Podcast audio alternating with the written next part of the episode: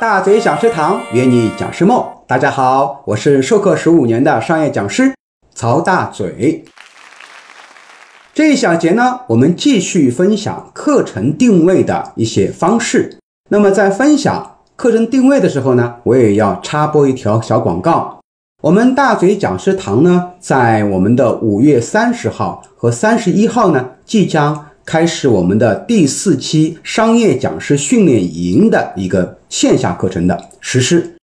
那么，如果说你要报名啊，当然已经来不及了啊。我们可以，如果要参加我们线下课呢，可以预先来预定我们第五期。那么现在有一个好消息要告诉你，我们这一次的线下课啊，还分了一个线上训练营啊。如果说你想要报名的话，还能报我们的线上班。啊，线上班呢，呃，费用当然比线下要便宜一点，可以跟着我们的线下课程的学员一起来进行打卡，参与我们的其他的呃线上课以外呢，还可以参与我们二十一天的训练营。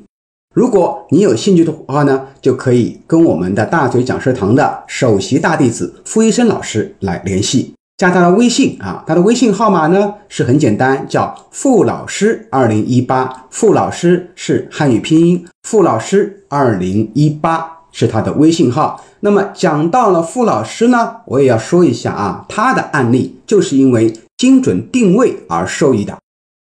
当年啊，傅老师刚开始进驻培训行业的时候呢，他也是什么课都接，什么课都讲。但因为呢，他比较年轻，是标准的九零年出生的九零后，他跟其他资深讲师比呢，没有任何优势，所以他的课量一直不怎么高。后来呢，啊，向大嘴老师拜师以后啊，我就给他做了一个个人定位的分析，发现他的优势啊，就是互联网营销，因为他有过很多的运营社群的经验，也写过很多十万加甚至百万加的网文。再加上新互联网营销是未来的一个趋势，所以我就给它定位了一个新媒体营销的标签。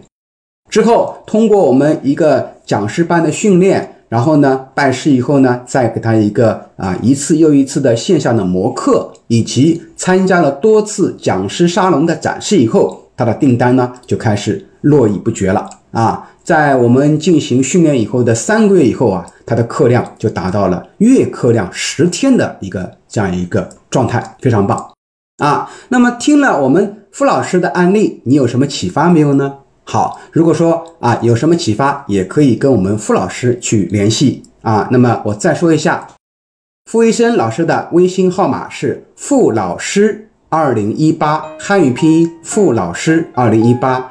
他会给你五个 G 的我们的讲师的大礼包，会送给你，加微信啊。好了，那我们下节课继续分享如何做课程定位。